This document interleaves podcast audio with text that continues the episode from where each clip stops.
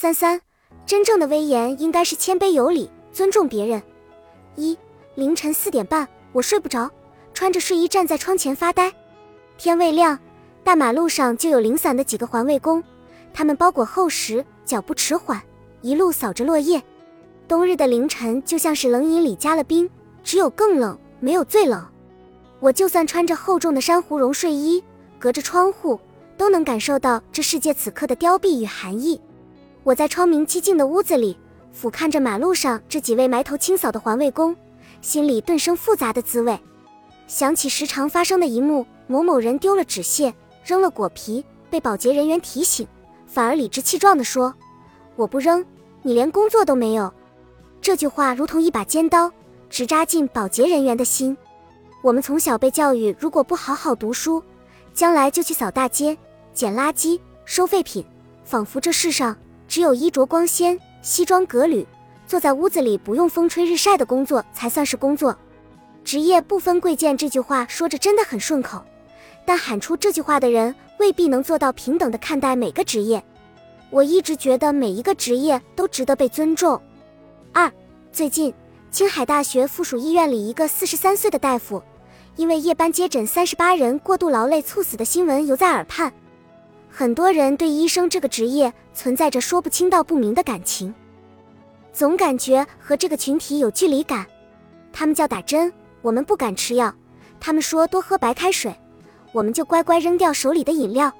在医生面前，我们总是像一头等着被急救的猪。可是深入了解医生这个群体时，你会发现，他们其实也和普通职员一样，有奉献精神，也有牢骚抱怨，而并不只有口罩后面那一张说一不二、做着冰冷表情的脸。去年我有一次不舒服，夜里寻医问诊，本以为无望，准备次日白天再来，没想到不少屋子还亮着光。一位年纪很大的大夫为我诊断后，给我开了一副极苦的中药，微笑着说：“药到病除。”我觉得投缘，遂与这位老先生闲聊一番。聊过之后，才知他常年都是白天手术，夜晚坐诊，全年无休。而他已经六十有余，戴着厚厚的老花镜，用碳素墨水写出来一张张药方，虽动作缓慢，却铿锵有力。我问老先生为什么不休息，他的回答令人动容：我十八岁学医，几十年如一日，从没想过退下，这是我的职业啊。好多人需要我的，我突然觉得心头一暖。原来医生并不都是医闹纠纷里蛮横的主。我曾经脑海中所设想的，穿着白大褂配几服药，光明正大宰病人的庸医形象，在这个老先生的鲜活的人格下瞬间瓦解。他们同样奋斗在一线，很多医生的收入也并非想象中那样不菲。我们无端嫉妒，只是因为不了解罢了。其实。和那位老大夫一样恪尽职守的医生不胜枚举。一段紧张的医患关系，也许是因为沟通不畅、了解不够导致的。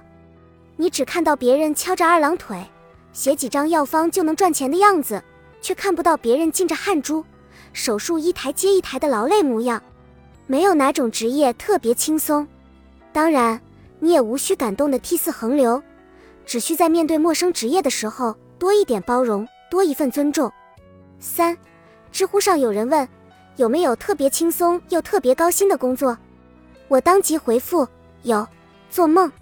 二零一五年三月，三十六岁的 IT 精英张斌因为工作过度劳累，猝死在酒店的马桶上。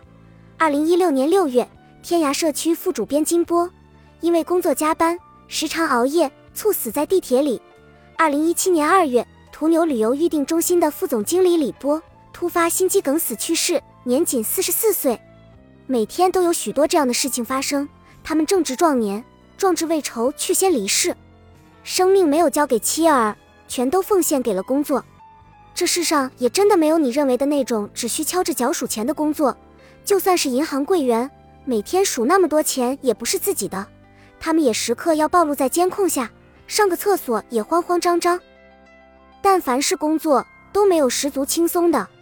读者柑橘给我留言说他相亲了，点菜时男方对服务员呼来喝去，他好奇地问为何要这样，对方给出的回答是职业分三六九等，人分高低贵贱，所以不必尊重他们。